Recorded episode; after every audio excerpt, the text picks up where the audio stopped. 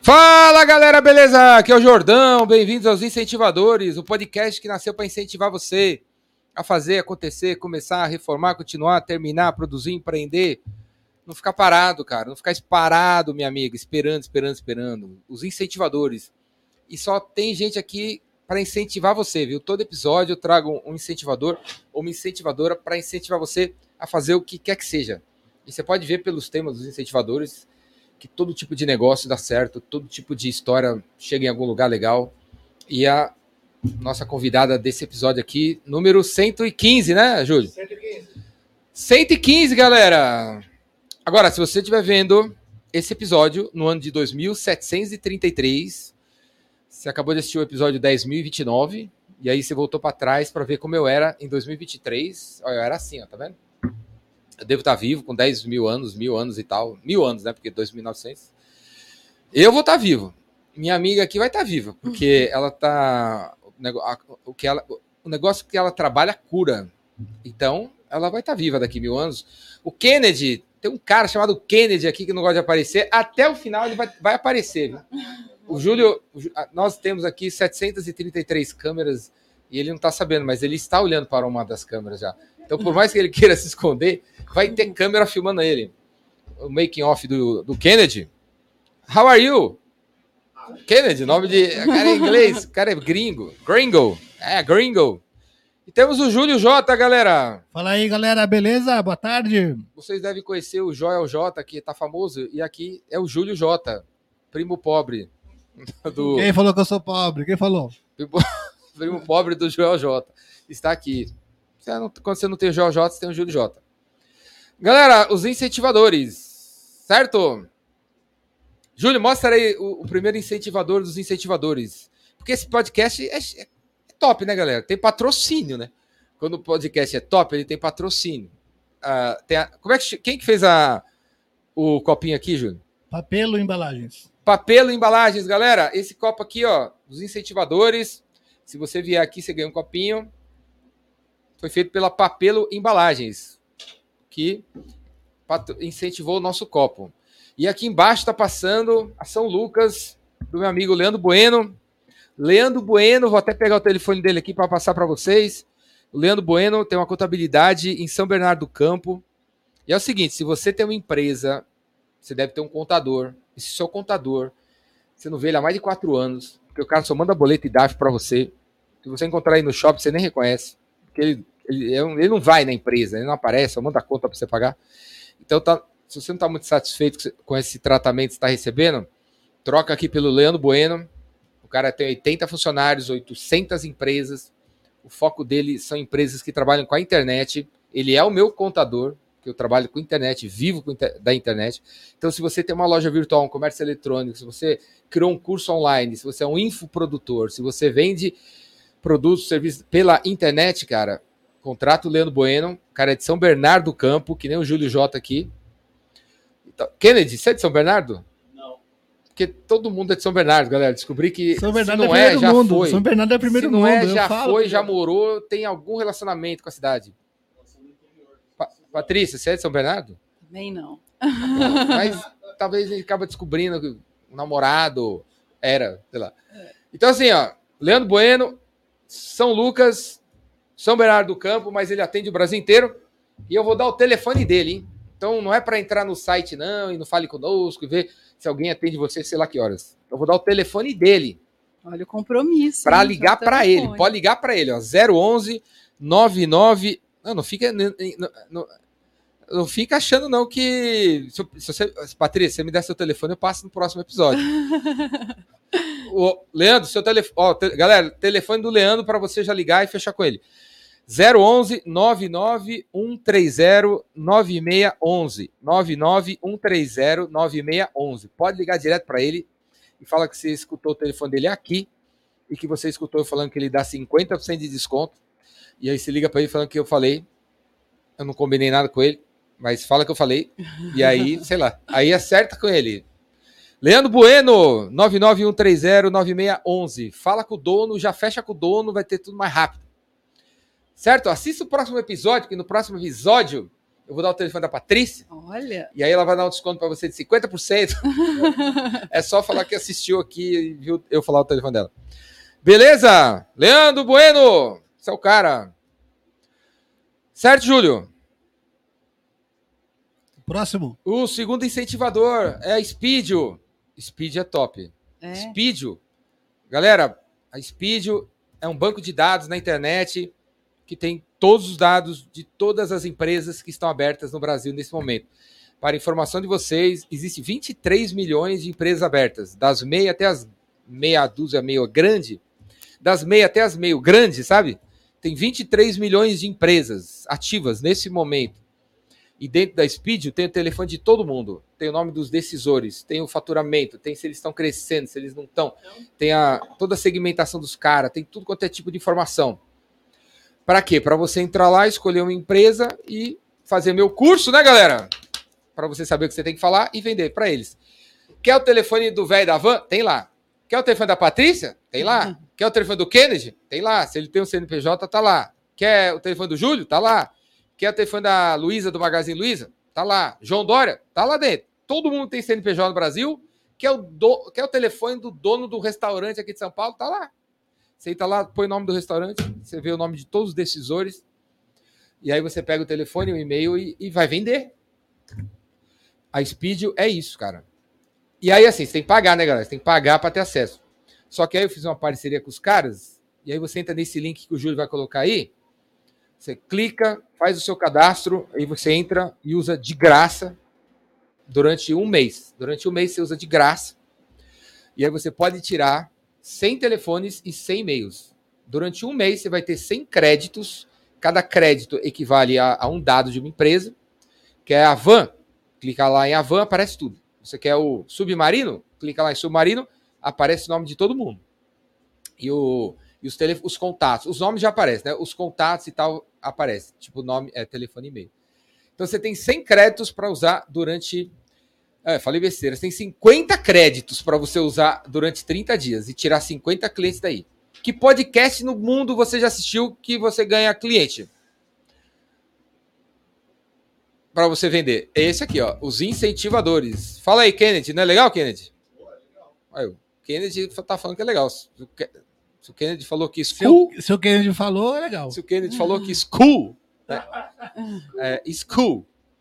Certo, galera? Por enquanto são esses os dois incentivadores. Se você quiser ser incentivador dos incentivadores, manda uma mensagem para mim aí. 011 98182 3629. Esse é meu celular. Galera, esse aqui, ó, é o próximo curso que eu vou fazer, ó. Mulheres vendedoras, mulheres vencedoras.com.br. Dá uma olhada aí, pula para dentro. Se você é mãe solteira, se você é uma mulher divorciada, tá, se, tá perdida ainda na vida, se você é uma mulher solteira que ainda não se encontrou, esse curso é para você. Eu e mais várias mulheres incríveis, maravilhosas, que tem CNPJ, que é dona, que é empreendedora, que é vendedora.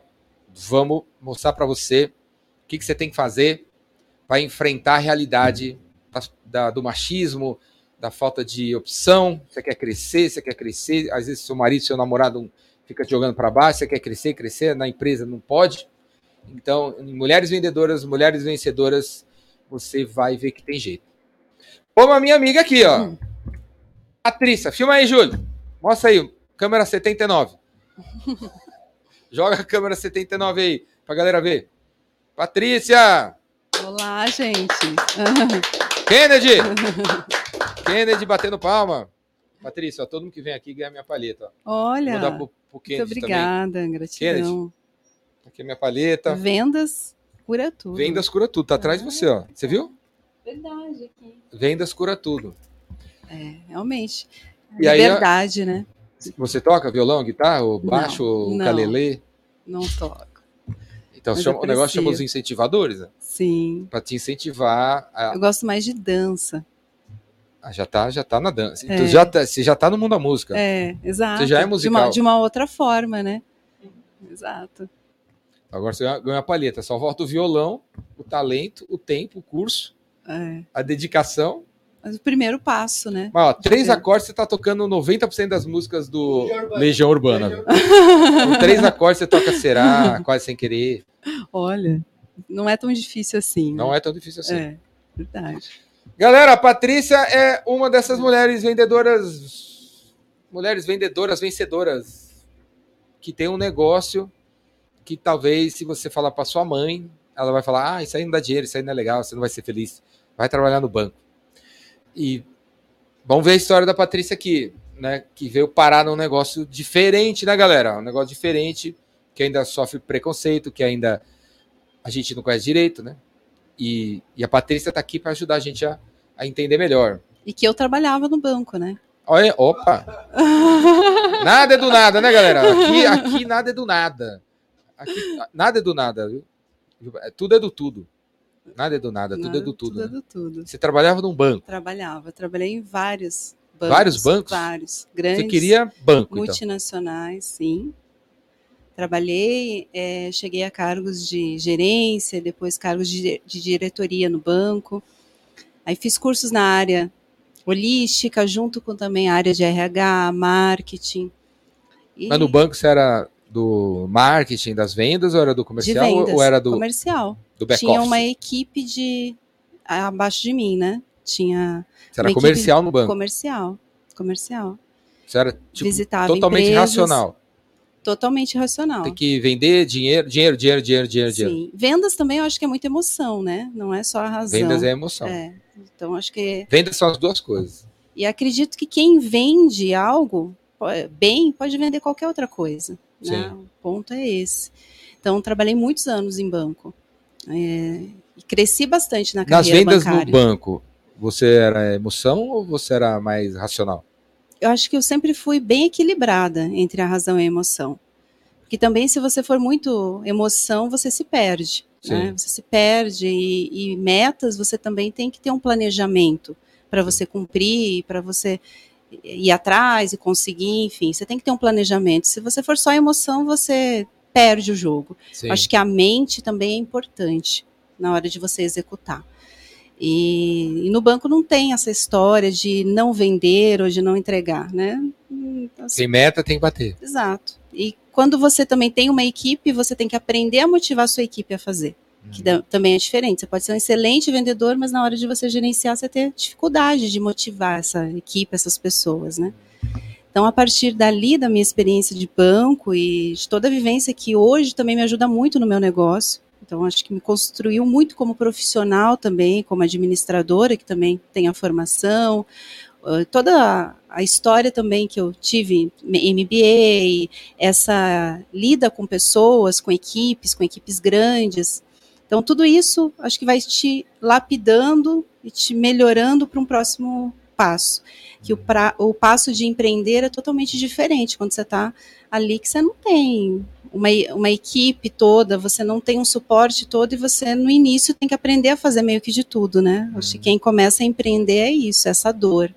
O empreendedor tem a dor. Sim. Então, acho que esse ponto e toda a minha trajetória foi bastante importante. Não acho ruim a época do banco, acho que foi uma época muito gostosa, que eu aprendi demais, que eu encontrei grandes pessoas e que me ajudaram a construir a Patrícia de hoje, assim como várias outras pessoas, né? Acho que é essa construção. E aí, mas você estava no banco, feliz da vida, o banco deve pagar bem, tem cafezinho, tem ar-condicionado. Sim, sim. Tem não, tem, não tem, sei como é hoje, né? Que banco você trabalhava? Tem ar Trabalhei no Citibank. Citibank, Avenida Paulista. naquele lá? Sim, trabalhei já lá na Mil Paulista.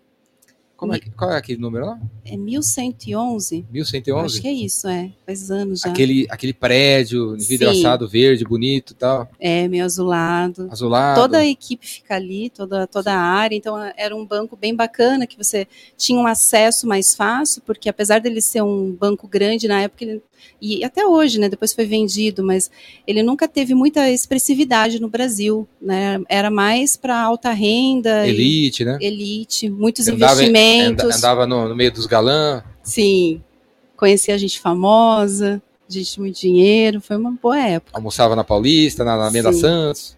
Apesar tudo de, chique. na época, tinha até refeitório. Carro da empresa. É, tudo. Na época tinha refeitório no próprio eu, eu lembro, eu fui lá. Você já foi no refeitório já do City? Nossa, a comida era excelente. Então, muito comida bom. excelente, nutricionista, é, variado.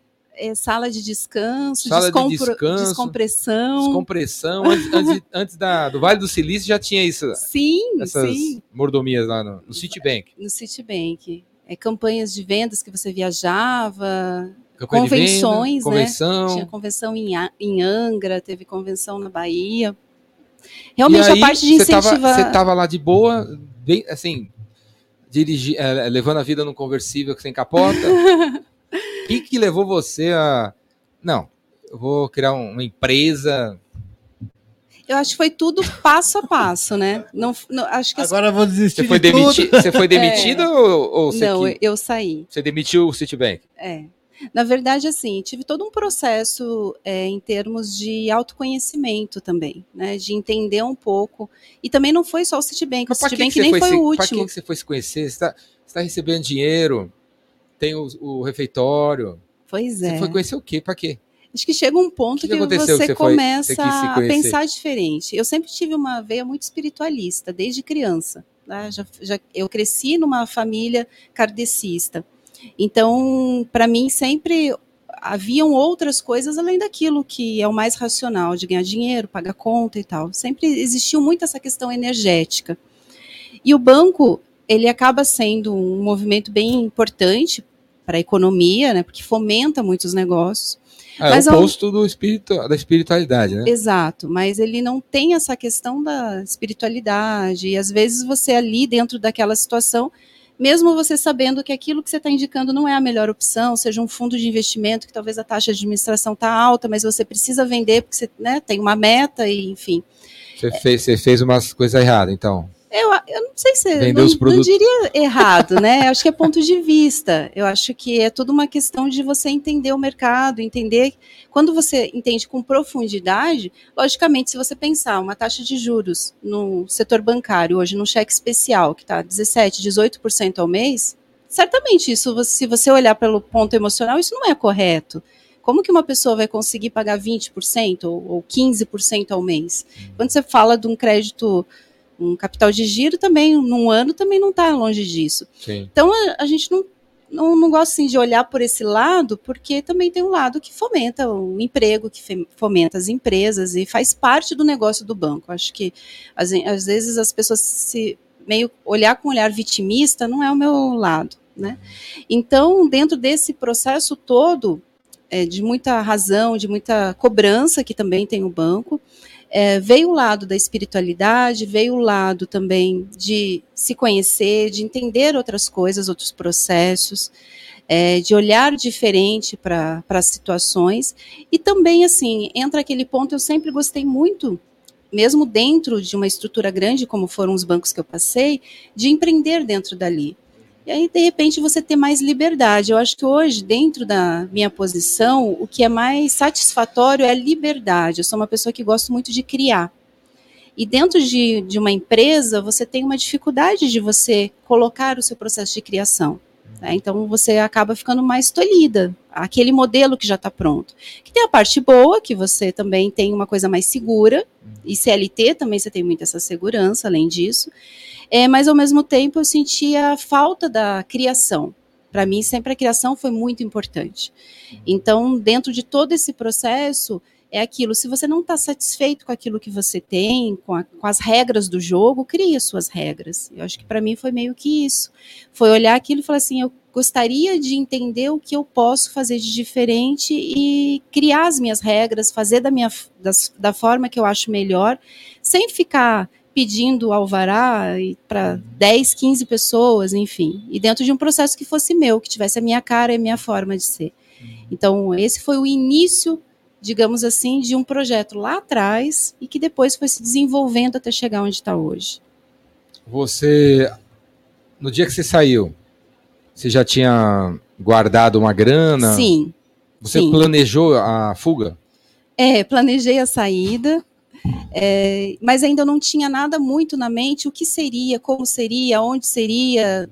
E acredito que esse processo de criação também é importante para mim. Às vezes eu dou alguns passos que eu ainda não sei, não tenho tudo na cabeça o que vai ser.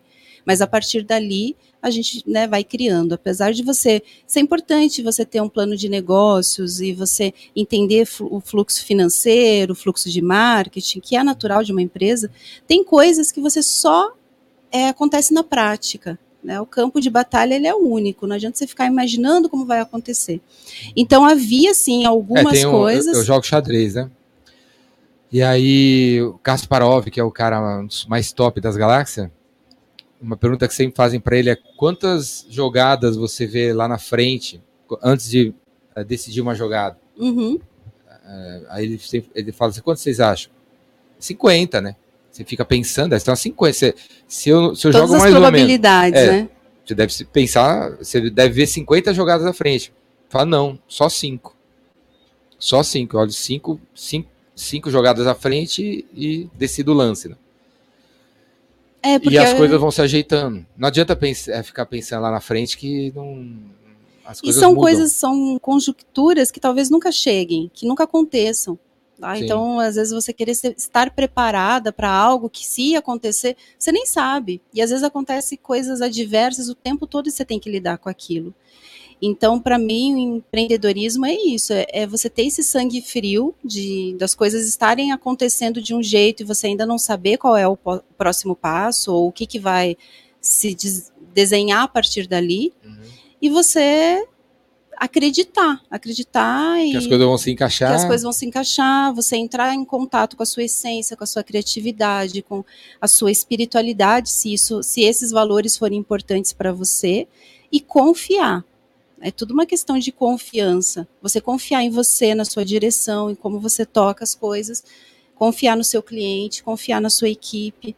E as coisas acontecem. Eu sou prova disso, as coisas acontecem. Então, e aí, que dia? Aí dentro desse processo aí depois de quantos, todo... quantos anos trabalhando em banco? Você aí, começou a empreender? Eu saí, mais de 10 anos, uns 11 anos. 11 anos. É. E aí você saiu? Saí e comecei a fazer cursos para que eu entendesse um pouco mais. Eu tinha um, uma parte financeira na, naquele momento aqui. Dinheiro guardado? É, para eu entender, para dar o próximo passo. O momento que eu saí de banco, eu não queria voltar para algo semelhante, né? E ao mesmo tempo eu não sabia para que lado, né? Para que para onde eu iria. E nesse processo eu comecei a estudar várias coisas. Então, é, fiz formação em hipnose clínica, que foi também um, uma formação muito importante para mim.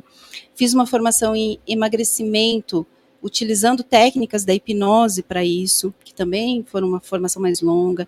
Uhum. Aromaterapia, meditação, yoga, outras formas de você entender o que que, né, aquilo seria importante para você e para você ter uma outra visão. Porque até o momento do banco, você tem muito mais a parte racional. Uhum. A parte de números, a parte de metas, a parte de vendas, que também é importantíssimo para uma empresa. Sim. Hoje eu vejo muitas pessoas na área holística que elas não dão certo exatamente porque elas ficam só nesse campo ah, da meditação e tal, e não tem o plano de ação específico de como fazer, de precificar bem o seu serviço, de entender como captar seu cliente, enfim. Então, a partir desse momento, eu comecei essa parte. Eu já tinha bem forte de gestão, de administração, já conhecia bastante, apesar de do mercado mudar a cada momento, você sempre tem que se atualizar, entender. E comecei a trazer essas outras partes de, te, de terapias para minha vida. Eu, como eu, é, participante, paciente desses processos, depois eu quanto hipnoterapeuta, ou eu como aromaterapeuta, enfim, todos esses processos. E dentro de tudo isso. Você fazia o curso e já ganhava dinheiro com eles ou não? Você só Só depois da formação. Mas cheguei sim, cheguei a atuar. Cheguei a atuar como hipnoterapeuta há algum tempo, como é, emagrecimento inconsciente. Criei uma marca até disso na época, para trabalhar com emagrecimento a partir de induções hipnóticas, balão gástrico hipnótico, que também é uma, uma questão bem bacana, que dá bastante resultado. Então, sair um pouco daquele racional também, que as pessoas acham que emagrecimento é só é, contar calorias e a gente tratar as emoções também. E a partir do yoga e de tudo isso, comecei a estudar um pouco Tantra. Uhum. É, do nada apareceu também a parte do Tantra, que a raiz do, de ambos né, são bem semelhantes. Eu fui entender e quando você vê o Tantra, por exemplo, no Brasil, né, pelo menos né, nesse momento a gente está falando aí de 2015, 2016, mais ou menos, para datar um pouco a nossa conversa, ainda era e ainda é também é, muito voltado a uma prática mais sexual, a uma coisa mais. Cheguei a fazer uma sessão na época num local, achei muito vazio aquilo que foi me apresentado. E comecei a estudar e pensei assim, poxa, mas isso é a minha experiência hoje aqui no Brasil, em São Paulo. E de repente, como que é no mundo? Será que, que é correto o que está sendo falado? Comecei a ter essa, esses questionamentos. Aí, quando fui, por exemplo, para a Espanha, é, lá eu já senti um tantra diferente, um tantra muito mais integrativo, onde trazia essa parte da meditação que o yoga traz, onde trazia essa parte da, do som, do movimento, da respiração, dessa parte corporal mais forte. E ali que eu falei, poxa, ainda o mercado lá no Brasil está muito defasado de acordo com aquilo que eu estava vendo, sentindo, experienciando. E a partir daquilo eu pensei, o que, que eu posso fazer diferente nesse mercado? O que, que eu poderia ofertar de diferente do que tem hoje e do que eu estou vendo aqui que é tão transformador para mim? Mas eu também não quero copiar, não quero isso que eu estou vivendo aqui ir lá e copiar. Não era. E dentro desse processo criativo que Você eu te falo, criar, né? eu queria criar. O seu. Exatamente. Que fosse uma inspiração aquilo que eu via, mas que ao mesmo tempo não fosse igual. E nesse processo eu comecei a experienciar em mim. Se eu coloco essa música, o que, que acontece? Se eu colocar esse movimento, o que, que acontece? E a partir dali eu criei um ritual de Tantra totalmente disruptivo do que tinha na época, totalmente diferente do que até do que eu tinha visto, lá e me inspirado, e totalmente diferente do que é apresentado no Brasil. E trouxe e falei: bom, vamos lá, vamos experimentar na prática com as pessoas se isso realmente vai ter Vai. esse efeito, né? Porque uma coisa era aquilo que eu estava sentindo, que eu estava imaginando, idealizando. Mas como que traz isso para as pessoas? O que, que elas vão sentir? O que, que elas vão gostar ou não vão gostar? O que, que dá para, né? De repente, às vezes o empreendedor fica muito apaixonado pela sua ideia. E isso também é um case que você acaba tendo fracasso. Quando você se apaixona e você não entende se aquilo Aí realmente. Você fica, fica teimoso, né? É, você fica teimoso. Você fica achando que o mercado está difícil. Não, o mercado está difícil, depois da crise vai, vai melhorar mês que vem melhora. Exato, e às e vezes aquele é. seu serviço, aquele seu produto não é o que o mercado quer. Sim. Então essa era a minha preocupação. De repente aquilo que eu achava que poderia ser bom, poderia não ser. Então é aquele negócio de você testar, você entender se a sua operação ela realmente é daquele jeito. E se não está funcionando, já alterar. E já alterar, exatamente. Pivotar rápido, né? Você falhar rápido é a melhor coisa para você não gastar tempo, dinheiro, energia. Então. É, eu, eu acho que as coisas a gente tem que aprender a a ver as coisas como elas são e escolher como você vai se encaixar nelas. Exatamente. E não uh, ter uma ilusão de que o mundo é de uma maneira tal e que você vai mudar o mundo. É. Aí tem duas coisas erradas aí. O mundo que você quer mudar não é o que você, não é o que você acha que é. e, e não tem nada a ver querer mudar o mundo. O mundo é. já é incrível, a vida já é fantástica, maravilhosa, já tem um monte de coisa acontecendo. Aproveita a onda. Não tem nada a ver nadar contra a maré. É. Ah, eu nado contra a maré. Não tem nada a ver o que você está fazendo. Você só cansa. Você tem que surfar a onda, é. as ondas. O universo criar ondas e ondas. A onda do Tantra, a onda do sagrado masculino, que foi o episódio anterior. Uhum. A onda, a onda do podcast, cara. Tem tanta onda. A onda do rock, a onda do surf, a onda do skate.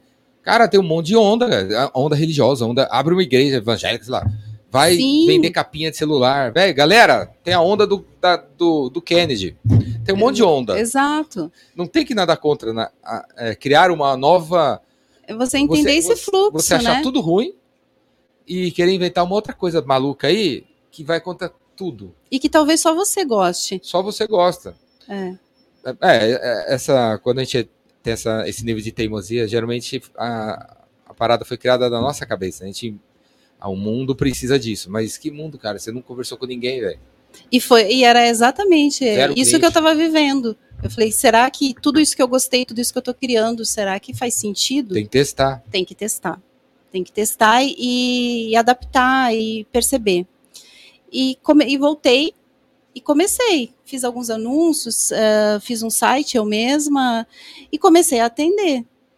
Já, aí era 2016? É, 2016 isso.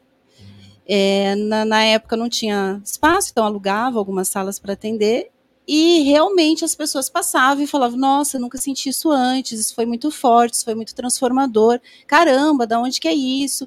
E comecei a ter uma recorrência muito rápido de pessoas que estavam vindo, tipo, quase toda semana ou tipo uma vez por mês. Em pouco tempo eu comecei a ter uma carteira de clientes que deixava já minha agenda cheia, do início ao fim.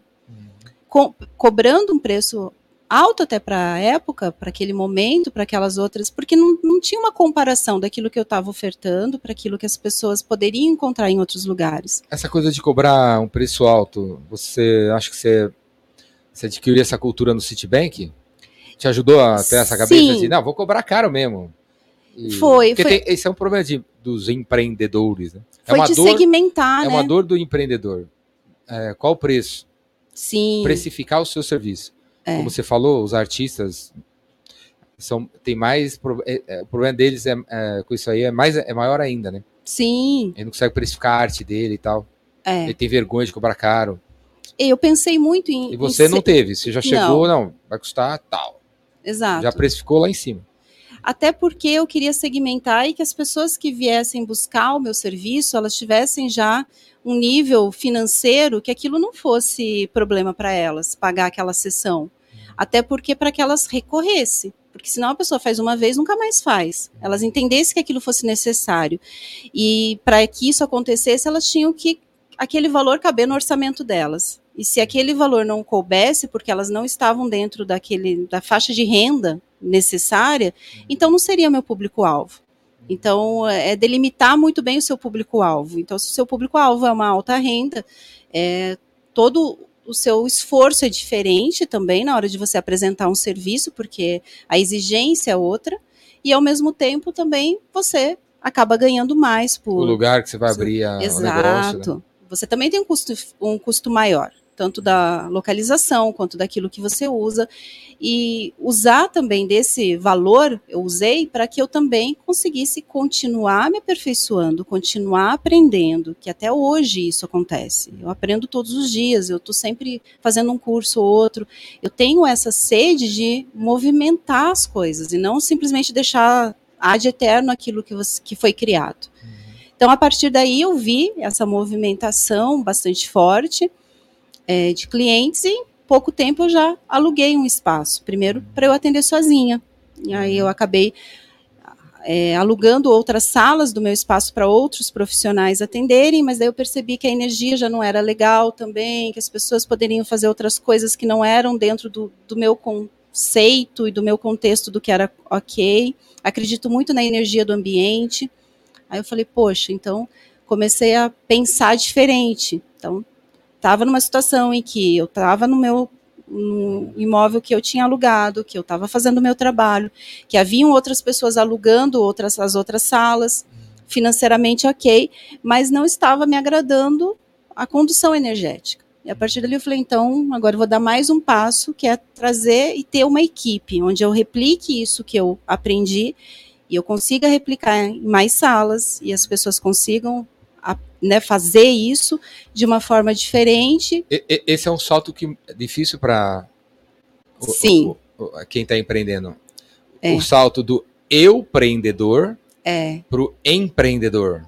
exato. O eu, pre- eu empreendedor. Exatamente, o eu Aí você empreendedor. deixou de ser eu empreendedora e virou empreendedora. Exato. Quando você decide ter pessoas, né? É, ter uma equipe e conseguir é, passar Aí aquilo. você já tinha essa cabeça de empreendedora.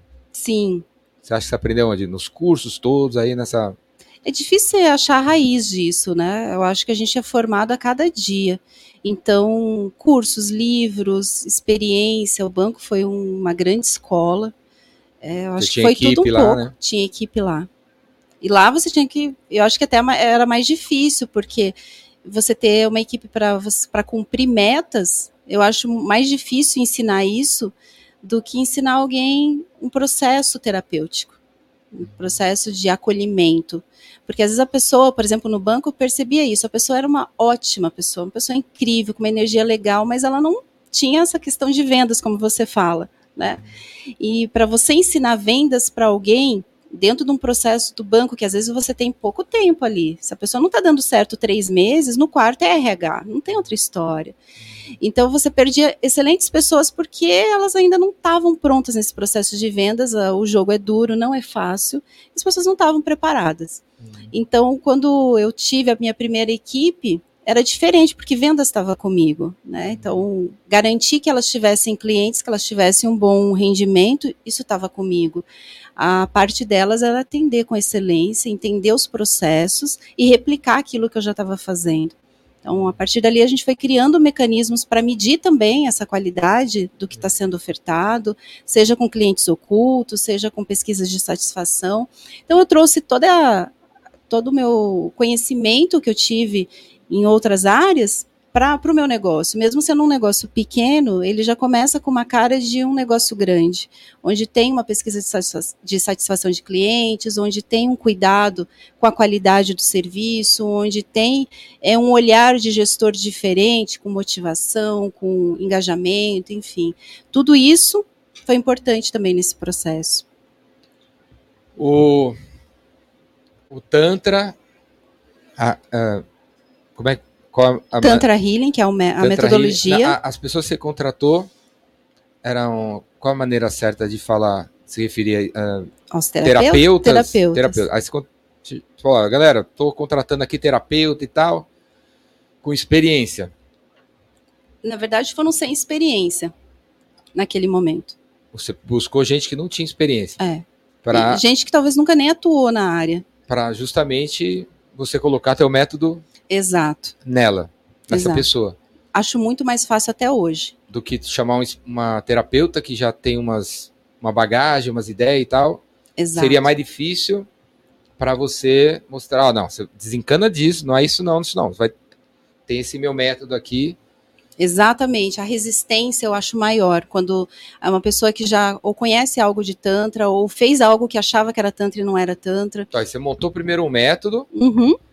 E aí depois você foi recrutando uma galera que, numa, que, tava, que tinha vontade, tinha vontade, mas não conhecia tecnicamente a parada. Exato, mas não conhecia ainda. E aí você se dispôs a ensinar A turma. ensinar. A ensinar. Compartilhar e... teu método com a galera. Isso, isso mesmo. E o medo de ensinar para a menina ela ir embora e eh, levar teu método para outro lugar e dar outro nome? É o risco do negócio. Né? Aconteceu? Ah, é, isso acontece porque as pessoas, por exemplo, que estavam comigo lá não estão até hoje. É... Viraram concorrentes e tal? Nenhuma virou concorrente. Ninguém virou concorrente. Foram, porque foram aí... trabalhar em banco? Oi? Foram trabalhar em banco? Não sei, desapareceram. Né? Então, assim, eu acho que esse medo é natural, mas todo negócio tem um risco. Se você tem, por exemplo, qualquer empresa e você de repente paga uma pós-graduação para o seu funcionário, porque você acha que você quer investir nele, que vai ser importante para ele, e você tem um contrato ali que ele tem que ficar com você mais um ano, e você acha que ele vai ficar mais, porque ele vai ter gratidão, ele vai gostar, ele ele vai ganhar mais em outro lugar, ou ele vai querer criar o negócio dele, ele não vai pensar em todo o investimento que você teve, nem do tempo que você teve, nem do valor que você pagou. Então, esse ponto. Mas ele ficou por um ano. Mas e... ele ficou por um ano. E deu resultado. Exatamente. É você pensar assim, é você é, saber que as pessoas um dia vão embora, Sim. mas você confia tanto no seu processo e dentro do, da sua estrutura que é difícil a pessoa replicar, por mais que ela vai fazer a mesma sessão, de repente ela não vai ter é, o mesmo local, ela não vai ter o mesmo cuidado, ela não vai ter uma equipe de agendamento que vai ter uma cortesia. Acontece. E dentro do processo do Tantra Healing e do Conexão do Tantra, a gente também muda os nossos processos a cada ano. Então, o processo que eu te diria que a gente que eu comecei hoje, ele tem alguns pontos daquele, mas ele já está totalmente mudado. Então, as pessoas que foram copiando ao longo do tempo, elas estão copiando uma coleção anterior. Uhum. Né? Então, a gente cria novos rituais, a gente tem essa questão da criação muito forte. A cada seis meses, pelo menos, ou um pouco antes, a gente cria novos rituais, novas formas de explorar aquele contexto do Tantra que a gente trabalha. O, o, o Tantra existe há quanto tempo? Foi, vem, surgiu onde? Surgiu na Índia há mais de 5 mil anos, então é, é bastante antigo. E o que eu diria que o Tantra Healing traz a filosofia do Tantra, né, de meditação, respiração, toques, movimentos, mas agrega também a parte da toda do Neo Tantra, que daí a gente vai falar de Reich, a gente vai falar das couraças emocionais.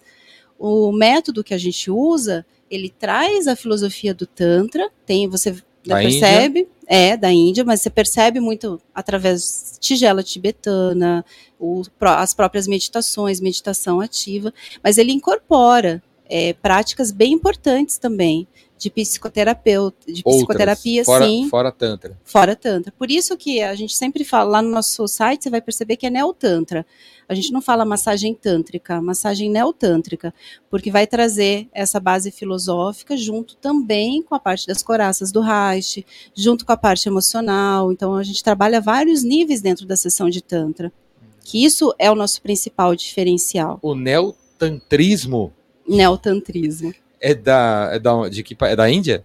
A verdade começa também com o Osho, quando ele traz O Osho? Osho, quando ele traz as práticas de Tantra para um momento totalmente disruptivo e que foi difícil até na época para ele.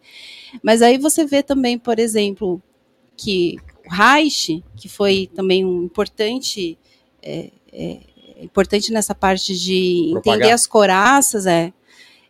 O Neo Tantra ele, ele traz tanto a parte da filosofia do Tantra, quanto também a parte do, da, das coraças emocionais. Então, por exemplo, quando a gente toca o seu corpo e a gente faz alguns movimentos e que vão te trazer emoções, o seu corpo ele armazena memórias. A gente pode tratar alguma emoção que não vai ser pela palavra, como por exemplo numa sessão de terapia falada.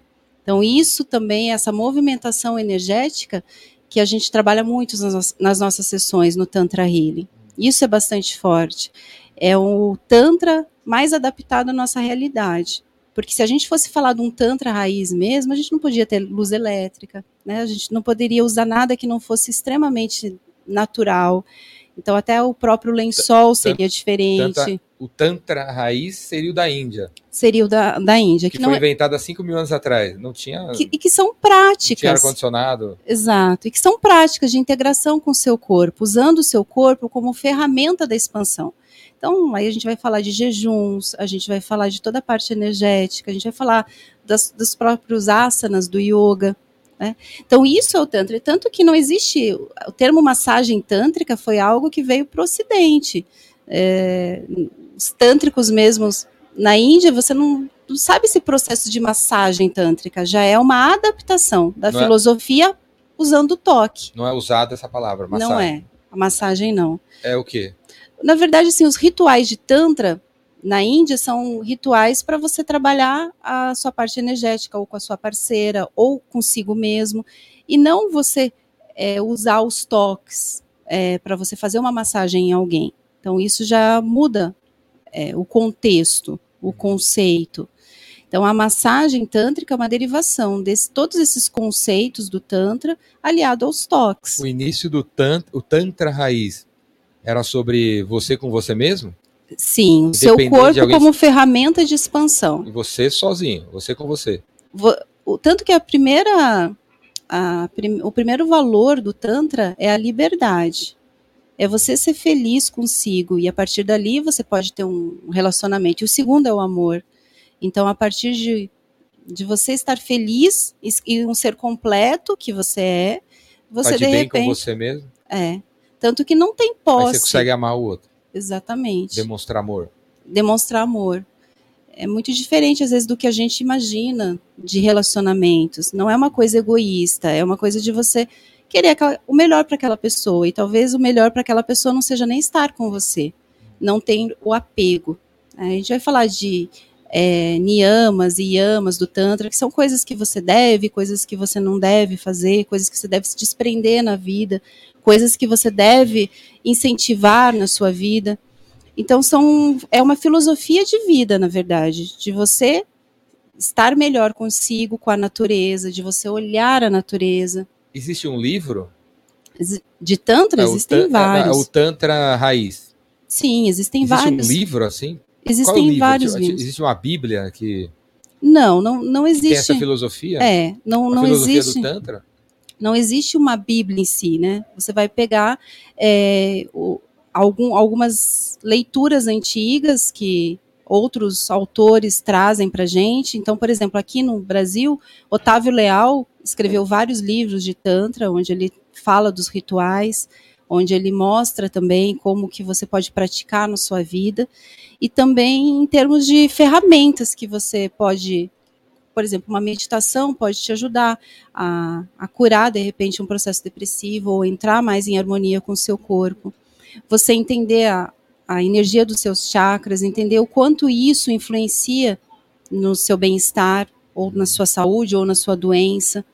Então, é você entrar em contato com a natureza, a saber eh, as estações do ano, entender é, quando você estiver na rua, você sentir o vento. O Tantra é muito sobre isso, é sobre você é, estar integrado com o universo, você fazendo parte. Tanto que tem Parecendo uma. o xamanismo. Também, também. O xamanismo traz também essa raiz muito forte, né? Porque o, o Tantra, na verdade, ele era tribal, então ele traz essa parte também de viver em tribos, de é, compartilhar, de ter essa ideia mais de estar junto com as pessoas do que cada um no seu quadrado, né? olhar que aquilo que você faz também interfere ao outro. Então a gente traz essa parte da filosofia do Tantra, a gente traz a parte da meditação, tanto a meditação ativa, a gente traz a parte, por exemplo, da tigela tibetana que vai alinhar e ajudar mais na sua parte energética, e outros elementos junto num processo terapêutico de massagem, que é a massagem Tantra Healing que é toda essa filosofia do Tantra, pra, é, mais na sua prática e te ajudando também a se realinhar e, e se encontrar quanto, quanto pessoa, né? Tantra Healing é uma coisa, neotantrismo é outra?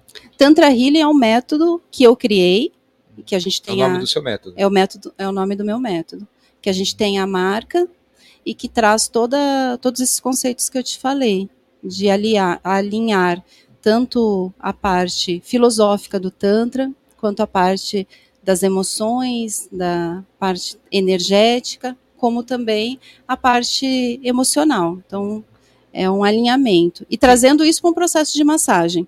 Que curas que eu posso ter fazendo Tantra Healing? A gente tem que cuidar muito com a palavra cura hoje em dia, né? Porque a gente trabalha numa parte holística. Mas, assim, benefícios que eu te diria é muito voltado a você se reconectar com a sua essência, você se reconectar com o seu corpo, você entender as suas emoções. Cada ritual tem um objetivo. Dentro de toda essa filosofia que eu te falei, tem rituais mais voltados, por exemplo, para um desenvolvimento orgástico mais profundo, se isso for o ponto. Tem rituais mais voltados para você abrir o seu chakra cardíaco, para você abrir mais o seu amor, outros mais para a parte emocional.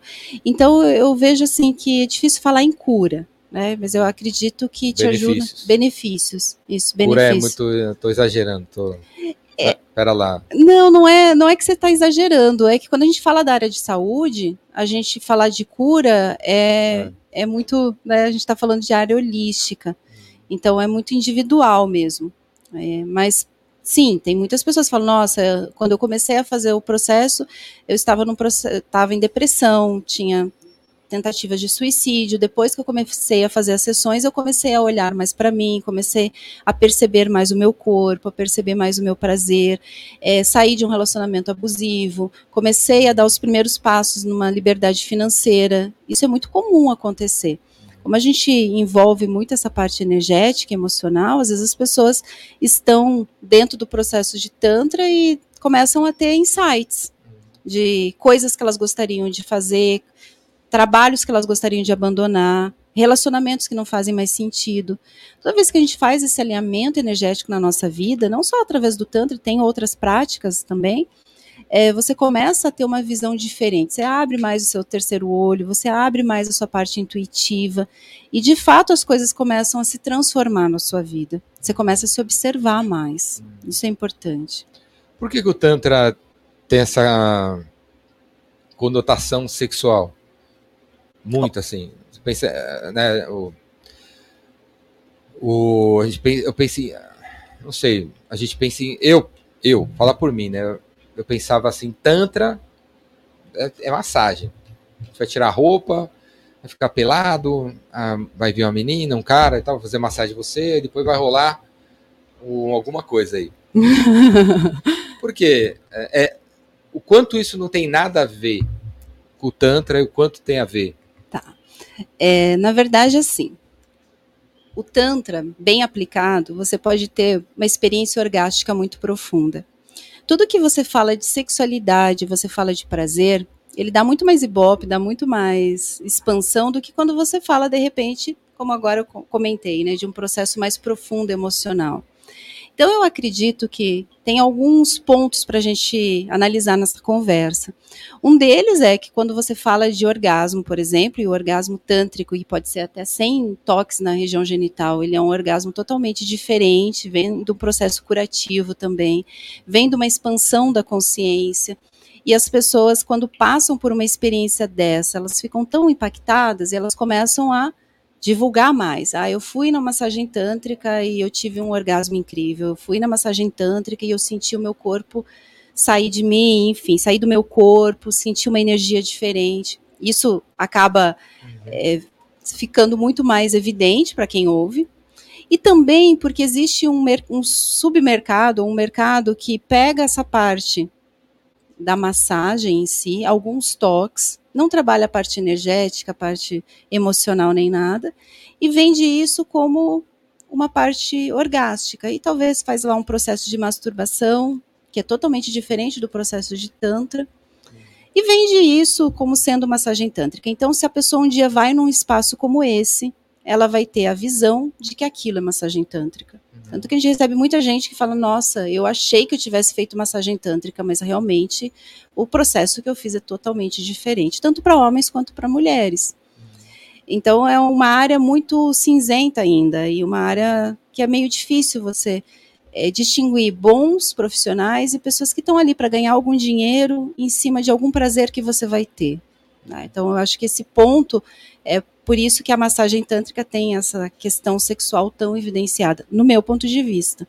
É, isso não é uma, uma realidade, uma verdade. É para mim, é, para mim é uma realidade, para mim é uma verdade. Talvez as pessoas vejam diferente também. Como que eu reconheço quem é, é sério de quem está aproveitando a onda e está surfando a onda e, e usando a, fazendo mais a coisa que não é, não é bem tantra, né? Outra coisa. Sim, eu acho que você conversando, entendendo qual é a formação, qual, quais são os pontos que vão ser uh, trabalhados na sessão, você perguntando mais profundamente para a pessoa qual é a formação dela, qual é o método que ela trabalha, como vai ser a sessão, uh, se vai ter meditação, se vai ter esses elementos que eu comentei com você, se vai ter uma parte, sei lá, de aromaterapia, alguma terapia integrativa. Uhum. Se a pessoa já começa a ter uma dificuldade de explicar sobre o que é o trabalho dela, é provavelmente porque ela faz um trabalho bem superficial, finaliza com uma masturbação, ou ainda tem alguns lugares que até levam para uma parte mesmo de prostituição.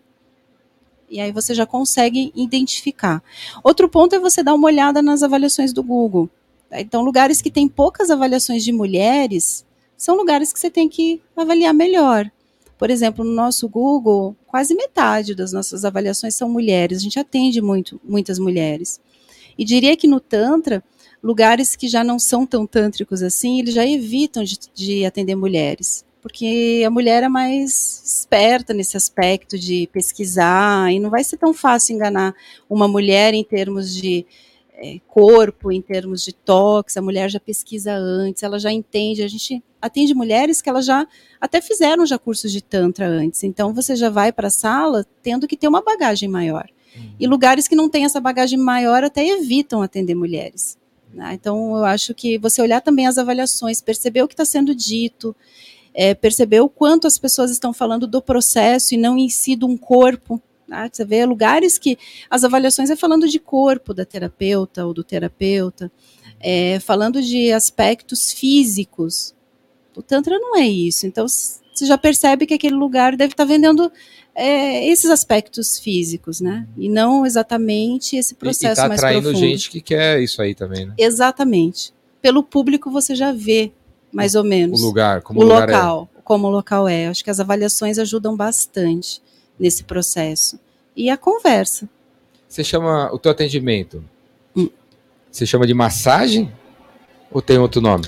A gente coloca Sessão. como terapia. Terapia. terapia neotântrica. Até porque dentro do- da conversa inicial, às vezes a pessoa pode não optar até por receber os toques. A gente tem outras ferramentas que a gente pode usar, como por exemplo a meditação ativa, a meditação orgástica, uma respiração consciente. E de repente, naquele momento, aquela pessoa prefere isso do que receber os toques, ou receber os toques de uma maneira mais breve tudo vai do entendimento do que é importante para aquela pessoa naquele momento, do que o corpo dela precisa. A gente sempre tem esse alinhamento. Como, como eu te falei, o primeiro valor é a liberdade. A pessoa que passa por um processo de massagem tântrica, ela tem a liberdade de escolha daquilo que ela quer fazer. Então, eu vejo que, às vezes, as pessoas falam assim: nossa, mas no seu espaço tem muitas sessões, tem muitos rituais. E eu, eu vejo outros espaços que tem uma ou duas sessões. Eu falo exatamente, porque eu vejo que as pessoas não são iguais. Então, dentro desse processo, tem sessão que vai ter tambor xamânico, por exemplo, você falou do xamanismo, a gente traz essa parte tribal do Tantra numa sessão com um tambor xamânico. Talvez para aquela pessoa seja importante, talvez para outra, mais importante seja ela dançar. A gente tem rituais também com dança. Então, é você ter várias ferramentas e formas de você trabalhar para que a pessoa se sinta à vontade de explorar o seu melhor. E às vezes a pessoa vai fazer quatro, cinco sessões, ela não quer fazer a mesma sessão também. Tem sessões, por exemplo, que trabalham mais a parte sensorial, sessão no escuro, sessão na banheira, que trabalha bastante a emoção, você ser banhado, você receber essa- esse banho com memórias da sua infância. A gente traz também ervas para esse momento. A pessoa fala: Nossa, trouxe hortelã, lembrou da minha infância, lembrou da minha avó, lembrou de eu ser banhado. Então, é tudo, todas as sessões ela tem um processo terapêutico por trás e não necessariamente só a massagem. Você recomenda que a pessoa faça com que frequência a- Olha, a terapia? as pessoas depende muito da, da busca é, e também da parte de tempo, a parte financeira. É, eu acho que uma sessão por mês já dá para você se desenvolver bastante. A primeira sessão ela já é uma sessão mais impactante. Porém, como você ainda está com muitas questões, às vezes você não está 100% seguro ou 100% em paz ali, ainda está com medo de- do processo, a primeira sessão ela costuma ser um pouco mais difícil de você aproveitar. A partir da segunda você já consegue estar mais entregue ao processo. E aí as coisas geralmente caminham bem mais intensas, mais profundas. E aí a gente estava falando antes de começar, a gente estava falando de internet, Instagram e tal. Aí Uhum. você falou que tua conta do Instagram, o Instagram tirou do ar Sim, sim, no início do ano. por causa que achou que você- o que você apresentava era igual a, Exatamente. a essa galera que associa Tantra à prostituição. Sim, é um processo que a gente está na justiça Até- contra o dizer, Instagram. Ainda, ainda até, o, até o Google ou o Sim. Instagram ainda Sim. não entende direito. É, como a gente está num. É, e isso é um- uma das dificuldades do nosso negócio. Da gente trazer novas formas de captação de cliente que não dependa é, unicamente de Google, de Instagram. Né? Então a gente tem outras formas de captação, mas realmente, pelo fato desse mercado. Você ter dois sites, por exemplo, um site que trabalha sério, de pessoas que fazem um trabalho terapêutico como o nosso, e outro de, de repente, garotas de programa que oferecem massagem tântrica com outras coisas, até o tipo de fotos são diferentes. Quando você fala de um algoritmo, talvez eles vejam tudo da mesma forma. E a partir daí eles imaginam que aquele negócio não seja relevante ou importante estar na, na comunidade do Instagram. Então, isso foi um- uma dificuldade, e é uma dificuldade para a gente, mas a gente tem que ver outras formas. O próprio Whats- WhatsApp, a gente recuperou também é, através de decisão judicial, porque também. WhatsApp? O WhatsApp. O WhatsApp foi bloqueado por conta disso também. Por conta deles acharem que o que a gente é, falava ou aquilo que a gente se comunicava ali fosse um serviço que está fora da política deles. Mas a gente, o, o WhatsApp foi mais rápido. A decisão saiu mais rápida e, e ele obedeceu rapidamente e colocou no ar. Mas realmente isso para quem trabalha nessa área de a área tântrica é uma dificuldade. O próprio Google ADS, todas essas E- ferramentas. E que, que ferramenta você está usando hoje para captar clientes? Além da Para indicação, bater a meta de vendas? É, são dois pontos. A gente trabalha muito a retenção de clientes. Então, boa parte hoje dos clientes que nos procuram são clientes que já vieram em algum momento. Então, são pessoas que podem ter vindo há três anos, há quatro anos, há muito tempo, mas que elas acabam retornando. Então, isso ajuda. A gente trabalha uma retenção bem forte de clientes. A gente procura dar um atendimento de excelência, cuidar para ver se realmente a pessoa está feliz, se foi aquilo que ela procurava, melhorar os nossos processos, isso ajuda para você não depender sempre de cliente novo, porque isso seria uma fragilidade bem grande no, meu- no nosso negócio. É, indicação de clientes, isso ajuda bastante. Então, muitos clientes indicam. Mulheres também indicam Eu fui bastante. para lá, viu, galera? Pois é, foi por Eu fui indicação, né? lá, é por indicação. Por indicação. Eu vou, eu vou falar o nome do cara que me indicou aqui. Otávio Galan. Rosa... Como é que é, Júlio, sobrenome do Otávio mesmo? Ou não vai complicar ele. Osaka, né? Osaka, Ozawa. Ozawa. Ozawa. Você, Otávio, viu, Otávio? Agradecer e não tenho problema nenhum em falar aqui, porque nem que eu fui lá e que eu voltarei, e que o Otávio foi e volta, porque é legal demais e Sim. eu falei de cura aí, porque cura mesmo, não é só benefício, não. Então, falo por mim, super legal, to- top das galáxias. E recomendo para todo mundo. O Otávio é um cliente incrível, ele já está com a gente há vários anos. E ele já indicou bastante gente. Às vezes ele vem junto com a pessoa também, ele traz já o, o amigo junto. Então a indicação Não, ele, funciona ele, muito. ele é uma pessoa que eu, ve, eu, eu conheci ele há vários anos e ele vem mudando quem ele é. Ele vem mudando, ele vem evoluindo. Que bacana. ele vem evoluindo de um cara retraído, né, ele é japonês, oriental, retraído na dele, para baixo, não sei o que, curvado, para um cara né, seguro, Sim. firme, é, saiu do Mercado Livre, está empreendendo agora e tá aí, cara e coragem. Então, Nossa, que ele vem, bacana. ele evoluiu bastante, ele vem evoluindo. Sim, Por- que Com legal. certeza deve- vocês devem ter ajudado ele. É, nesse- tomara, sim. Ele já vem há alguns anos com a gente, Ele está na busca, assim, do autoconhecimento, melhorar. É, eu acho que isso é bem legal, né? Quando a pessoa gosta e ela indica e ela e o, a- as Otávio, pessoas do o- meio já percebem. O Otávio me indicou, eu estou indicando para vocês. Júlio J, vai lá. É verdade, falta o Júlio. Como acha? Como te acha? Oi? Como te acha hoje? Qual que é o Como site? acha no- na Ah, internet? o nosso site é Uhum. conexãodotantra.com.br. Bota aí, Júlio. Conexãodotantra.com.br. O nosso espaço. Para homens e para mulheres. E para casais. E para casais. É? Casal junto? É? Sim, tanto sessão quanto cursos. É bem bacana também. é- São rituais bem bonitos para o casal se reconectar, para trabalhar bastante o amor entre eles, a reacender a paixão, a trabalhar a meditação juntos, aprender talvez um a fazer os toques no outro também. Isso ajuda bastante dentro do processo. A gente tem tanto rituais quanto cursos para casais. A gente recebe bastante casal também. Os cursos é para formar terapeutas ou o curso é para o cliente aprender algo que ele pode fazer sozinho? Esses cursos são cursos privativos. A gente tem também anualmente algumas formações de terapeutas, mas esses cursos que eu- de casal, por exemplo, é para ele aprender a fazer na esposa, a esposa aprender a fazer nele, e ele pode também ir de maneira individual para aprender e, e replicar na vida dele, Com ele mesmo ou com alguém? com ele mesmo, com alguém.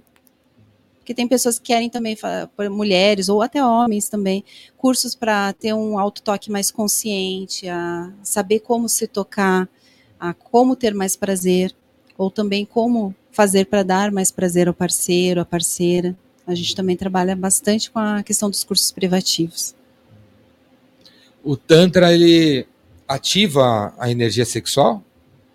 Eu diria que ele ativa a energia E- como um todo, né? a Kundalini, que é a energia que geralmente está mais adormecida no primeiro chakra, que é o chakra mais sexual, mas também ele te dá uma expansão maior, por exemplo, seu chakra cardíaco, para você ter uma vida mais amorosa, para você ser uma pessoa mais amorosa, ou ainda para a parte intuitiva. Vai depender muito da sua busca e do que o seu corpo está preparado para que aconteça. Quais energias a gente tem para ativar? Olha, é difícil. Dentro do ponto de Mas vista do Tantra, Do Tantra. é, a gente tem os sete principais chakras, né? Que o primeiro tá bem na chakra raiz, bem próximo da região sexual até o topo da cabeça. O chakra é de onde vem a energia? É isso? Os chakras são vértices energéticos, então são vértices que ficam em movimento e que eles geram uma energia.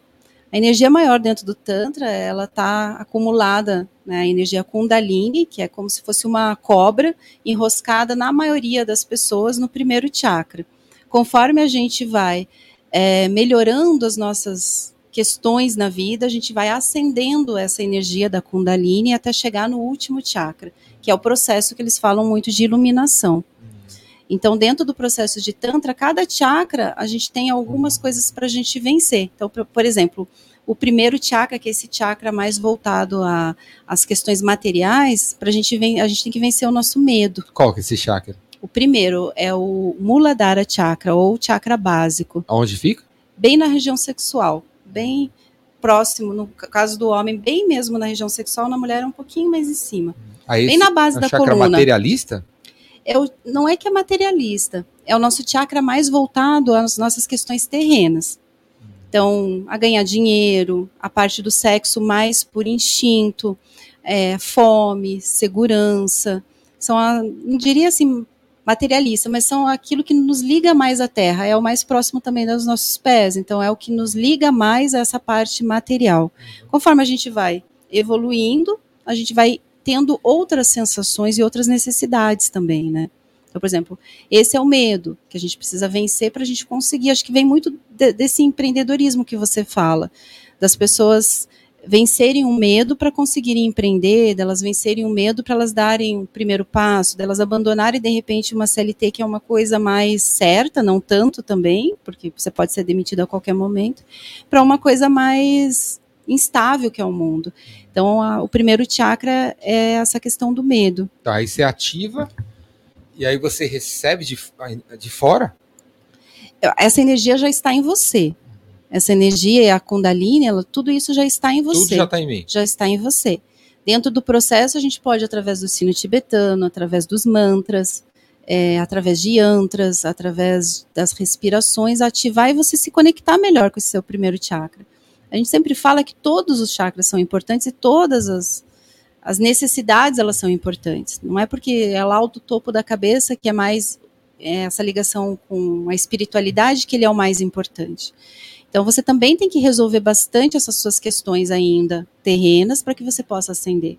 É, quando a gente fala, por exemplo, segundo chakra, você já vai falar mais de prazer.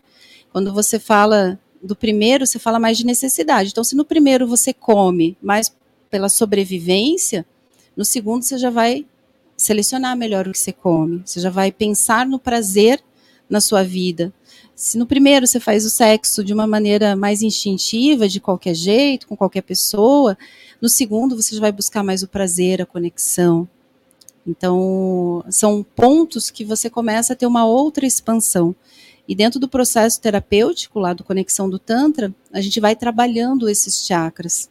Aí um quer uma coisa, outro quer outra. Como assim? O, esse primeiro quer. Ah, vamos aí, vamos aí. Sim, Aí o segundo, não, pera lá.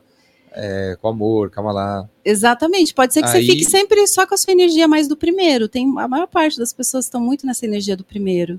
Elas de repente elas sabe aquele negócio é uma coisa mais de você aproveitar a vida, de você saborear o alimento, de você não comer só por, por uma O- o- necessidade. O, física. segundo.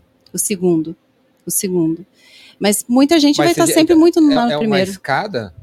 É. É uma escada? É como se fosse. É de baixo para é, cima, né? Níveis São de sete. evolução? Falam também em níveis de evolução, falam em níveis também de corpos, né? Então, assim, o primeiro seria mais ligado ao nosso corpo físico. né? Então, como se a gente tivesse também a ideia dos sete corpos, cada chakra estaria mais ligado a um determinado corpo. Outros também falam muito em níveis de consciência. Então, cada chakra te traz níveis de consciência. Outros ainda falam que os três chakras inferiores, eles são mudados a cada existência, então é a cada cada ao seu corpo mais os seus corpos que são na base reencarnacionista e também tam, tem muito a ver com as crenças das pessoas, né? Mas todos eles são importantes para o nosso desenvolvimento. Então, às vezes, quando a gente fala dos chakras, as pessoas ficam já, ai, não estou muito afim do meu primeiro, mas ele também é importante, porque você tem que ter as suas É, você pode bases ativar, muito. ativar o, eu tenho sete, o sete dentro de mim. Sim, você tem eu os posso sete. ter os sete ativados Você pode ter os sete ativados. e cada um funcionando de uma maneira. Cada um funcionando de uma... Exato. Você- se você é uma pessoa que também dá valor, por exemplo, à sua intuição, né, o, o chakra do centro da testa, ele é um chakra bem intuitivo. Então, de repente, você já tem isso mais ativado. E quando essa energia mais forte, ela acende para todos eles de uma maneira muito abrupta, que é o caso da Kundalini, que é essa energia que a gente tem mais, mais voltada ao primeiro chakra, e depois com as nossas experiências a gente vai evoluindo, é o processo de iluminação, onde a gente começa a olhar o mundo diferente, a gente começa a parar de competir e começa a querer ajudar o outro, onde a gente começa a olhar o nosso espaço, a natureza, de uma maneira integrativa. Então você começa a ver também a dor do outro, você começa a se identificar com os animais, a dor dos animais, enfim, aí é todo um processo mais profundo de evolução que a gente está falando, né? O Tantra vai ajudar a, ter os sete chakras alinhados. Por exemplo, ativados, alinhados, no seu, cada um no seu lugar. Ele aqui- vai te ajudar nesse processo, mas é- a você parte fundamental mas é você ser sua. amoroso, você ser espiritualista, mas você. ele vai te ajudar a entender ou a identificar isso em você. Mas é, é muito. E, e quando ser um, ou quando, quando, quando ativar um ou quando ativar outro. Sim, por e aí, e às vezes dentro desse processo, você pode se reconhecer diferente, você pode se reconhecer mais amoroso. Mas isso vai depender muito de quem recebe. Vai muito mais de você do que do processo, muito mais de você do que só da técnica. né? Por exemplo, tem mantras que você pode fazer sozinho para você ativar cada um dos seus chakras ou para você entrar em contato mais com cada chakra. Mas o que você faz com isso depois? né? Se você tem uma necessidade maior de, sei lá, de compaixão, que é o chakra, o anahata, que é o chakra cardíaco, que fala muito de compaixão. Você dá alguns insights de compaixão, mas a sua vida na correria, você não consegue ter compaixão nem com você nem com o outro. É, o tanto ele vai te ajudar a você identificar, mas uh, o processo maior é a partir de tudo isso que você faz. É que nem como a gente estava falando da ayahuasca, né? É, quando vem toda, toda essa informação desse campo tão forte, dessa força, né, da força da ayahuasca, o que você faz depois de tudo isso?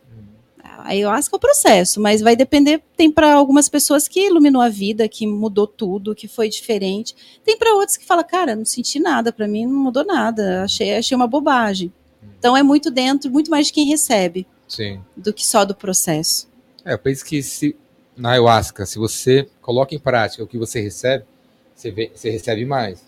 Exato. Se você não faz nada com o que você recebe, ela não manda mais. E ela, ela é muito inteligente. Se ela, ela já vê, já percebe que você não vai fazer, você já, ela não já ela pega você le, fluxo, de, né? de leve, pega de leve, você acha que não aconteceu nada, ah, não aconteceu nada, não vi nada. Pois é, ela, ela já viu que você não não tá na hora ainda e É, que não é o seu momento. uma lição de casa, você não vai fazer, então não é seu momento, vai lá, volte um dia, ou não Exato. volte. A gente vê, por exemplo, quando a gente atende pessoas que vão juntas, né? Às vezes vai mãe e filha, amigas e tal. Aí elas, elas saem mais ou menos no mesmo horário. É, uma pessoa às vezes está totalmente emocionada. Ela sai chorando, ela sai assim, não consegue nem falar. E a outra pessoa sai às vezes mais energizada, mas então assim são processos totalmente diferentes. As ferramentas e a forma que foi colocado dentro do processo da sessão pode ter sido bem semelhante. Mas como mexeu em cada um é muito individual. Depende de quem recebe. Se você estiver aberto, eu sempre falo, quando você vai o processo de Tantra, assim como a ayahuasca também, né? Esteja aberto àquilo que você vai receber. Não queira controlar o processo. Não queira deixar sua mente ali querendo controlar cada ação, cada movimento. É, esteja presente. Porque às vezes a pessoa está lá olhando o celular, Não julgue nada, não julgue, exatamente, que é muito parecido com a ayahuasca. se entrega. Não olha para o lado, não vê o processo do outro, veja o seu, entenda como que funciona para você, se conecta com o seu corpo, está abrindo um portal naquele momento tá? de conexão com a espiritualidade, com a sua parte energética, com a ancestralidade, no caso da ayahuasca também. Então é você estar preparado para vivenciar tudo aquilo Sim. E entender que o seu processo pode ser diferente daquele que você mentalizou e estar aberto àquilo que você recebe. Ah, Eu acredito que essas pessoas é são as que mais aproveitam uma sessão de tantra como a nossa, são as pessoas que têm mais resultado e aquelas que estão mais prontas mesmo. Então, às vezes, dentro de uma sessão, é a primeira vez que a pessoa vem e ela entra num processo tão profundo que às vezes tem pessoas que já vieram duas, três, quatro vezes e não estão no mesmo processo porque às vezes nem desligam o celular, nem param de olhar o visor. Então é muito mais de quem recebe também, diria. E você, como agora você é uma empreendedora e tal, com- quanto você vai franquear isso aí? Vai virar uma franquia? A gente tem ideia, assim, a gente tem planejamentos para expandir a marca, para ter um- uma rede de franquias. Eh, também eu dou consultoria para pessoas que queiram empreender no Tantra ou na área holística, trazendo toda essa bagagem que eu Mas tenho. aí você vai criar uns, umas- uns concorrentes. Eu Tudo acho bem. que é, eu acho que o mercado ele tem espaço para todo mundo. Eu não penso assim só em, em concorrência em si. Eu acho que no caso de franquias aí sim seria o mesmo método, a mesma forma.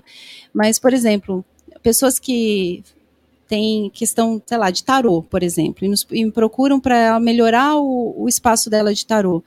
Não é uma concorrência tipo direta. Às vezes até é uma parceria que dá para você indicar ou alguém Sim. que trabalha com hipnose também, né? Então são formas de ajudar as pessoas a empreenderem com mais segurança na área, entenderem um pouco como funciona o processo, explicar os buracos que tem pelo caminho, as coisas que você tem que entender um pouco antes, né? As pessoas vão muito pela intuição e não entendem às vezes o processo como um todo. Show de bola, galera! E aí, se a galera quiser ir lá, tá aberto de segunda a segunda? Segunda a sexta. Segunda a sexta, Sábado e das domingo, 10 às não? 22. Não, sábado e domingo a gente é, destina para os nossos cursos em grupo, ou para aulas de meditação, ou cursos para casais, mas sessões mesmo de terapia de segunda a Segunda sexta, sexta. das 10 às 22. Aí tem o nosso site, conexãodotantra.com.br, e lá tem toda é, o link para todas as nossas redes, inclusive para o podcast, para o nosso blog, onde tem bastante explicação para as pessoas entenderem um pouco mais do Tantra, entenderem como também, às vezes as pessoas não estão aqui em São Paulo, como elas podem fazer algumas práticas em casa. Temos também curso online para a pessoa aprender a fazer a massagem tântrica na parceira, enfim. Ou ainda cursos via Zoom, tem bastante coisa. Quando que você vai lançar o teu livro? Ah, todo mundo que vem Olha- aqui tem livro. É, no futuro, ainda a gente tem Você precisa algumas lançar outras. teu livro e voltar aqui com o livro. Verdade. Tem algumas outras outros degraus aí pela frente de outras coisas, outros projetos. Júlio, você tem alguma pergunta aí, Júlio? Não, não tem pergunta. Gostou? Sim, incrível. Pô, passou uma hora e vinte já. Gostou, galera? Bastante tempo. Uma hora e vinte, passa, passa, Passa voando. rápido, né? A gente Passa nem voando, é verdade. Galera, se você não conhece, tem conhe- Júlio, mo- mostra eu aí, Júlio. Galera, se você não conhece, tem que conhecer. O Júlio já colocou o endereço do site aqui da Patrícia e tal. Fica em Moema, perto daquela igreja. Como é Isso, atrás da igreja de Moema. Atrás da igreja de É, a igreja Moema, Nossa Senhora Aparecida. perto da, da rua Moema, né? Aham, da Avenida Moema. Avenida Moema, começo ali da. Perto da. Da Avenida Ibirapu. Não, da. Metrô? Isso, Tem metrô agora, galera. Metrô Tem Moema. metrô, é, estação do lado, Moema. perto bem do metrô. Moema. Lugar bem localizado, fácil. Top das galáxias. Perto, do lado tem uma padaria. Depois você, você sair de lá, você vai estar meio zonzo. É uma padaria artesanal para você entender Padaria- os seus processos É, você senta, você senta lá, vai entender. E como é, foi para você? Essa parte aí da padaria? Não, a parte anterior, né? Conta um pouquinho do seu processo. Eu adorei. Eu adorei. Eu, eu, eu tava falando ali que o se. Eu penso assim, galera, que acho que. Vou chutar, né? Mas 99% de quem está assistindo, ouvindo, escutando, nunca foi tocado em certos lugares do corpo, né? A gente passa a vida. Às vezes você passa a semana. Você deu três abraços em três pessoas da mesma maneira.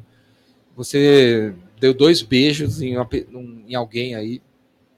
A, a intimidade já, sabe, já está reduzida, né? Você não toca nos outros, ninguém toca em você, ninguém põe a mão aqui na sua cintura, ninguém põe a mão aqui nas suas costas, ninguém faz um cafuné em você, faz 49 anos. Então, lá, né, é, você é tocado em todos os lugares. né? Sim. E aí tem a- ali atrás, naquele lugar ali, ah, não, pô, ninguém tinha tocado antes, né? E, e ativa alguma coisa, né? Sim. Em mim ativa. Em mim ativou, em mim ativa. Né? Mim mim faz bem, né? Uhum. Então, é, se você. E você já tinha tido outras experiências em outros lugares? Eu Não. tinha É, a long time ago e na galáxia, e na galáxia Far Far Away, eu fui num outro lugar que era essa, esse mix aí de Esse mix. tantra com, tantra com algo a mais aí Ah, e não tem nem comparação, né? Com o seu, não tem nem comparação, nada a ver. E o tantra com o plus a mais da de long time ago, puta, Olha. nem, nem, nem não tem nada a ver, não, não é nem legal. E tá errado. E eu, e eu também fui lá com essa cabeça. Eu também fui, era esse cliente aí. do- Naquele momento era o que você precisava, era, o que você era procurava. Cara aí, o cara aí do. Ah, vamos lá ver. Deve ser. Vamos ver como é que termina, deve ser legal. E Sim. vamos conhecer também isso aí. E eu fui com uma cabeça de, sac- de sacanagem. Uhum. Eu era o cliente com essa cabeça errada. Sim. Então, eu já procurei o lugar errado, porque eu já era, já tinha a cabeça errada. Já sintonizou na Já mesma está sintonizado frequência. na mesma frequência lá da Aí, rádio, aí deu match. da sacanagem. Então, não tem nada a ver. Não tem nada a ver. Né? É. Não é legal, não tem nada a ver. Eu aprendi de uns anos para cá que eu queria até que você falasse a respeito que quando você quando você fica com uma pessoa, a energia daquela pessoa fica em você por seis meses. Sim. Então, e se a pessoa é blá blá blá e você fica com o blá blá blá dela por seis meses. Sim. Ainda mais a energia sexual, que é a energia mais forte que a gente tem, né? Então, quando você tem essa troca energética tão forte através da energia sexual, é, mulheres ainda até mais, porque a gente tem a força no útero, né? A nossa energia é muito mais para dentro do que, pra, do que vocês. É, essa parte energética influencia em tudo. A sua frequência você ou aumenta ou abaixa, dependendo de quem você se relaciona. Às vezes as pessoas não valorizam tanto a energia sexual. Acho que se elas tivessem esse olhar mais energético, elas iam pensar duas vezes antes de ter uma relação sexual com alguém que está totalmente bagunçado. Isso vai te bagunçar também de algum jeito. E como você falou da- do outro lugar que você foi, é, de repente aquela energia ali está mais bagunçada ainda, porque imagina quantas pessoas aquela pessoa teve uma relação sexual naquele dia, né? E tudo aquilo traz também para o seu campo. Isso é bem comum de acontecer. Mas eu não julgo, porque o Tantra também é um não julgamento. E eu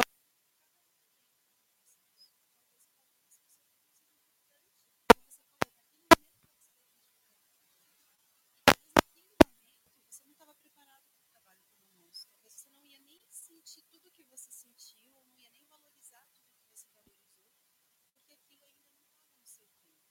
Você queria, poderia experimentar. Então eu entendo. Por isso que a gente tem uma preocupação muito grande com os nossos, o nosso blog, com a nossa informação, tudo que a gente passa para o cliente de uma maneira é, muito direta, para que eles venham sabendo o que vão encontrar, para que eles não se decepcionem se caso eles estão procurando outra coisa, que não é o caso. Então, a gente trabalha de uma maneira bem diferente. Mas que bom que você gostou. Não, por, mu- por por muitos anos eu encarei o sexo como uma parada bagunçada, né? Aham. que é uma festa, né? Sim. É, uh! é uma festa, galera. Bora lá. E é isso aqui, faz, ah, vai pra cá, joga pra cima aí. De E, que, e, e de onde essa pessoa veio, pra onde ela vai, não vem ao caso. Sim. Se ela tá trazendo um encosto para cima de mim, Sim. sei lá, não sei disso aí. Nem, nunca liguei para isso aí. Aham. Aí dei um dia, aí um dia, né? Você acorda, né? Pra vida, né? Sim. Tem mais consciência, né? E aí, aí para mim é, mudou. Ressignifiquei né? essa história toda É, sexual. é isso que eu falo, são os níveis de consciência. Quando você começa Então- a ter outros acessos, a, a ter outras formas de, de visão, de ver a vida mesmo, as coisas mudam, é verdade. E que talvez você vai falar para uma outra pessoa aquilo não vai fazer o menor sentido. Ela fala, nossa, nada a ver o que você está falando, porque ela ainda não está preparada. A gente só consegue parir quando a gente está grávida. Se a pessoa não está grávida, não vai parir. e, e eu gostei tanto que eu te trouxe aqui, né? É, eu fiquei muito feliz com o Foi convite. por isso. Por isso você- está aqui porque eu gostei muito. E quero que você, cresça, quero, quero que você toque nas pessoas, quero que as pessoas é, se entreguem. Sintam, né, como você sentiu. Tocadas. Sintam, sintam, sintam. É. Sintam, sintam, sintam. É, Sabe, se, se chore... a gente tá aqui na galeria do rock, Metallica, né? Tá aqui ali Iron Maiden, Motorhead, Queen, Ramones, mas Roberto Carlos tem uma música que tem uma frase que talvez vai estar na minha não vou ter, não vou, eu não vou morrer, né? Mas em al- vai ter uma li- onde eu tiver ali, onde me jogar, me colocar, vai ter uma lista de coisas para ler. Vai ter um QR Code. É, ué, é- Quantas aproveitar fra- todo quantas momento. frases tem na lápis dele? Tem, eles têm 1.200, ó. Dá um QR Code aí. Aí uma delas é se, chorei ou se sorri, o importante é que todas as emoções eu vivi, né? Sim. Então essa frase também é um mantra meio assim de vida e, e eu quero chorar, quero rir, quero chorar, quero rir, quero chorar, quero rir. Quero me emocionar. A minha É. emoção é emoção, tem que emoção. Sem julgamento, né? Porque quando a gente começa a julgar muito que ah, o choro é, é triste, não devo ter, a gente começa a bloquear isso em nós, né? Então é, É, sem eu o julgamento. no, episódio passado, para mim o choro, eu choro todo dia. O choro para mim é clareza. Quando eu É, choro, então, é o que significa. tá claro para mim. né? Olha que bacana. a- qual que é a parada aí? É a forma de você se conectar. Para mim é a clareza. né? Eu choro nossa, é por isso que. Nossa, é por isso que. Nossa, é isso. Nossa, é por isso. É por isso que eu tô assim. É por isso que eu me quebrei. É por isso que eu tô legal. É, o É. choro para mim é clareza. Clareia.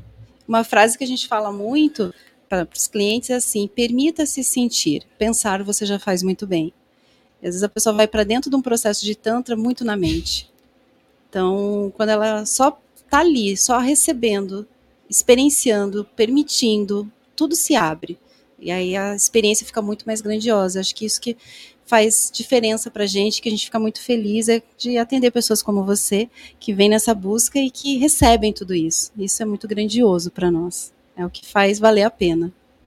Eu fui lá para receber para dar. para né, para melhorar para dar, né? Sim, Distribuir. sim. É você se recarregar energeticamente para que aquilo fique forte na sua vida e você transborde. Galera, essa foi a Patrícia e o Kennedy, que não aparece. E o Júlio Bessa, galera. Fala aí, galera. Patrícia, agora olha para aquela câmera e manda um recado para você assistir daqui cinco anos. Daqui cinco Daqui cinco anos, no dia 22 de, junho, de 22 de setembro de 2028, eu vou mandar essa mensagem para esse, eu vou mandar esse vídeo para você. Então assim, manda um recado para do passado para o futuro, para você encontrar você daqui a cinco anos e ver se você fez as paradas aí. Então tipo assim, Patrícia, hoje é dia 22 de setembro de 2028. Eu espero que nesse momento você seja isso, isso tenha isso, ou seja, seja tenha, seja pá. Manda, Olha que difícil isso. manda o plano do passado para o futuro que você tem que realizar nos próximos cinco anos. Que daqui cinco anos você vai se encontrar. Olha, E você tem que. é, quando você se encontrar. é, não, eu fiz isso mesmo. Eu não me perdi. olha. Eu bati a meta. É que eu não penso muito assim, né? Eu só falaria, aproveite a paisagem. Só isso. Se aproveitou a paisagem, é, deu certo. Acho que se você planejar ou você querer muito um resultado, é, te tira do presente, te tira de viver o hoje. É, então, acho que para mim é muito isso. Se a Patrícia lá do futuro, se ela aproveitou a paisagem desses cinco anos que se passaram, ela, ela aprendeu, ela sentiu, ela se emocionou, e isso é o que vale a pena na vida. É, o que a gente estava falando, né? É você se emocionar, você sentir, você aproveitar o momento. A gente projeta muita coisa, como se a gente, como você falou, né, da imortalidade. A gente não sabe até quanto tempo a gente vai ter com alguém que a gente ama, com alguém que, que é importante para nós. E tirar a gente do presente é a maior fuga.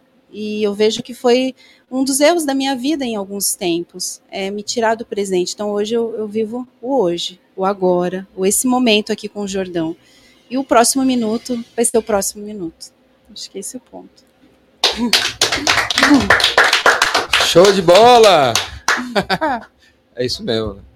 É, para mim é assim, né? Eu sempre falo, não é uma verdade, é a minha verdade, né? É para mim. E agradecer esse momento, essa conversa tão gostosa. É sempre bom trocar. E é muito importante também quando eu recebo esse feedback de clientes. Para mim é muito valioso para saber se a gente está no caminho, o que a gente tem que melhorar, o que a gente tá mudar, que tem que mudar. Que esse é o meu plano de mudar e melhorar sempre não está satisfeita nunca com hoje, com aquilo que, com o seu resultado. Eu vou querer que na próxima vez seja ainda melhor, seja mais incrível, para que você fique ainda mais feliz. É, galera, aqui ó, mostra aí, Júlio. Mulheres vendedoras, mulheres vencedoras.